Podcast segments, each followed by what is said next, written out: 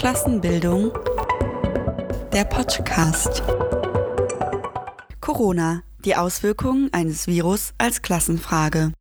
Bevor wir ins Thema einsteigen, möchte ich mich kurz vorstellen, damit euch in den kommenden Wochen und Monaten nicht immerzu eine unbekannte Stimme ins Ohr flüstert. Ich bin Sarah und Teil des Kollektivs Klassenbildung.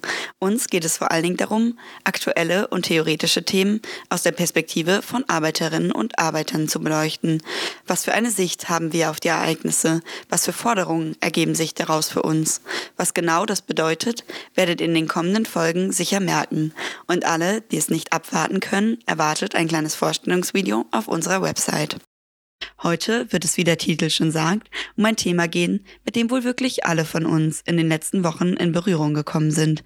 Wenn auch nicht im wahrsten Sinne des Wortes, so lag es uns zumindest schon auf der Zunge. Corona. Wir werden nie müde, über dieses Thema zu diskutieren, denn wir alle sehnen uns nach einer klaren Antwort. Manchen wird alles zu viel. Sie möchten Corona am liebsten herabstufen auf eine reine Panikmache. Wenn es nur das ist, Panik machen, dann ist es eben auch okay, sich im Kreis der engsten 20 Freunde, die ja sowieso alle kein Corona haben, ein paar Bierchen zu gönnen. Andere bilden den Gegenpol. Sie sehen es als großes gesellschaftliches Problem, das wir alle gemeinsam meistern müssen. Alle gemeinsam meistern, das heißt stay the fuck home. Das heißt flatten the curve.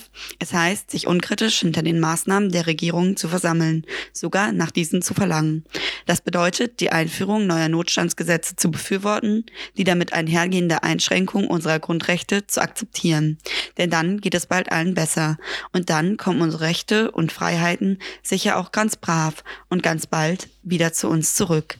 Alle gemeinsam, das würde nur dann gelten, wenn wir auch alle gemeinsam in diesem Schlamassel stecken, beziehungsweise gleich von diesem betroffen wären. Das stimmt so, aber nicht so ganz. Nur Zeit mit den Menschen, die im eigenen Haushalt leben, zu verbringen, kann einfach, aber auch sehr schwierig sein. Sehr einfach ist das Ganze vermutlich, wenn man in einem großen Anwesen in einem deutschen Nobelviertel lebt, mit ein bis zwei Kindern, fünf Schlafzimmern, einem riesigen Garten, mit Whirlpool oder sogar einer eigenen Sauna. Genug Platz, um sich aus dem Weg zu gehen, genug Internet, um sich die nächsten drei Wochen alle Staffeln jeder Netflix-Serie anzusehen. Und genug Geld, um nicht selber einkaufen fahren zu müssen. Sehr viel unangenehmer wird es ein paar Stadtviertel weiter. Für die vielleicht sogar ebenfalls vierköpfige Familie in der Zweizimmerwohnung mit einem Fernseher und vielleicht nicht mal einem Laptop oder Internetanschluss, die sich jeden Tag überlegen muss, wer sich in der Supermarktkette anstellt und wer eigentlich auf die Kinder aufpasst, wenn beide Eltern weiter arbeiten, um irgendwie über die Runden zu kommen. Dass wir nicht alle im exakt selben Dilemma stecken, wird aber nicht nur daran klar. Früher hat man immer gesagt, ein Bild spricht mehr als tausend Worte. Heute reicht dafür der Befund eines Corona-Tests. Da sind die quasi in Lichtgeschwindigkeit rauskommenden Testergebnisse von Politikerinnen und anderen Menschen mit viel Geld und großem Einfluss auf der einen Seite, auf der anderen Seite ganze Städte, in denen Verdachtsfälle gar nicht mehr getestet werden können, wie beispielsweise die Stadt, in der ich wohne.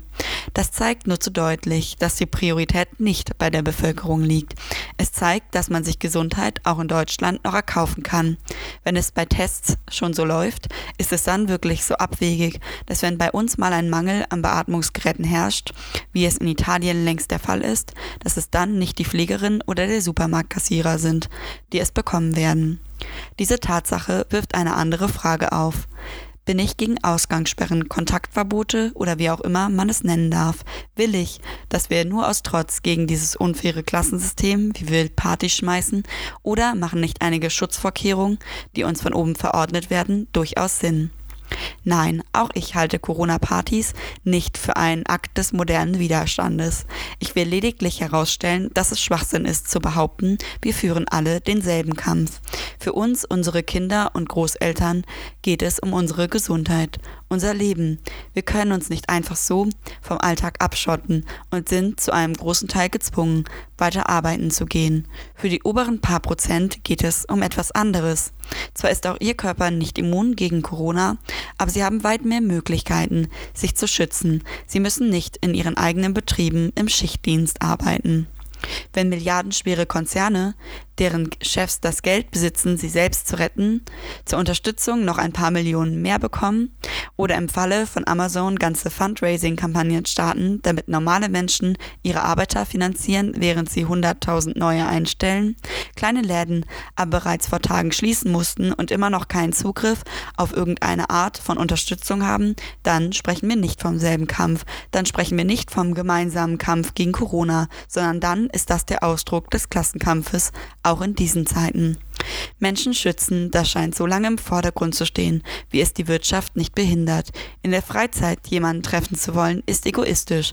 Auf der Arbeit nicht zwangsweise andere treffen zu wollen, auch Mal abgesehen davon, dass eine konsequente, sinnvolle Ausgangssperre, also auch die Schließung aller nicht lebensnotwendigen Betriebe und gleichzeitig die Existenzsicherung aller dort arbeitenden Personen beinhalten müsste und das nicht auf Kosten des Staates, den finanzieren wir ja bekanntlich selbst und wir können uns nicht selbst bezahlen, sondern auf Kosten der Konzerne, die das Kapital dafür besitzen, gibt es noch ein anderes Problem mit der nun über ganz Deutschland verhängten Ausgangssperre und den neu erlassenen Notstands Gesetzen.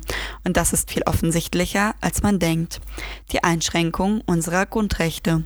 Am Anfang hatte ich schon mal kurz angerissen, dass es eine allgemeine Tendenz gibt zu glauben, dass das hier nur von kurzer Dauer ist. Und wenn alles vorbei ist, werden die erlassenen Gesetze schnell wieder zurückgenommen und kommen einfach nicht mehr zum Einsatz. Darauf können wir uns aber leider nicht verlassen erinnern wir uns zurück, als das erste Mal der Ausnahmezustand in Frankreich ausgerufen wurde, und das ist noch gar nicht lange her, blieb er zwei Jahre lang aktiv, und in dieser Zeit gab es quasi keine legalen Möglichkeiten, dagegen anzukämpfen. In einer ähnlichen Situation befinden wir uns jetzt auch. Momentan ist eines der am härtesten erkämpften Grundrechte außer Kraft, die Versammlungsfreiheit. Und wie würde man normalerweise ein Recht zurückerkämpfen? Durch Demonstrationen oder Kundgebungen etwa? Durch Infoveranstaltungen oder Vorträge? Das alles ist nun legal nicht mehr möglich, auch wenn das erstmal nur bis Mitte April gelten soll. Die neu auf den Weg gebrachten Notstandsgesetze unterliegen keiner zeitlichen Beschränkung. Das bedeutet, dass sie nach Corona problemlos weiter existieren können. Zudem ist das im Falle einer Wirtschaftskrise, wie wir sie gerade erleben, nur allzu günstig. Die großen Gewerkschaften haben ihre Tarifkämpfe bereits auf Eis gelegt, obwohl diese gerade jetzt von enormer Wichtigkeit für die Arbeiterinnen wären. Denn schließlich sind in dieser Krise vor allem diejenigen betroffen, die abhängig von ihrem Lohn sind. Zuzulassen, dass Grundrechte außer Kraft gesetzt werden, ist ein Spiel mit dem Feuer. Wir sollten es nicht mitspielen. Und das bedeutet, unsere Handlungsspielräume auszubreiten. Damit meine ich nicht, dass wir morgen eine Großdemonstration planen und damit die Gesundheit anderer aufs Spiel setzen müssen. Aber wir sollten reflektieren, wie absurd es ist, dass wir unter freiem Himmel uns nicht mehr versammeln dürfen, aber im stickigen Großraumbüro oder einer Werkstatt ist es in Ordnung, unser Leben zu gefährden. Jetzt heißt es, überall dort, wo wir es können, solidarisch zu sein.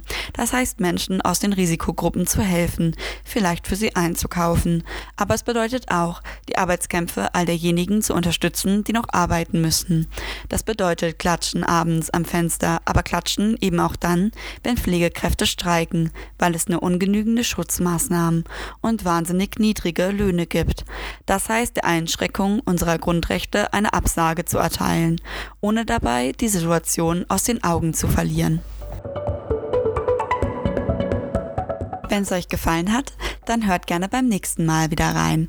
In der Zeit, die bis dahin noch bleibt, stehen euch auf unserer Webseite klassenbildung.net noch ein paar weitere Angebote zur Verfügung. In diesem Sinne, auf Wiederhören.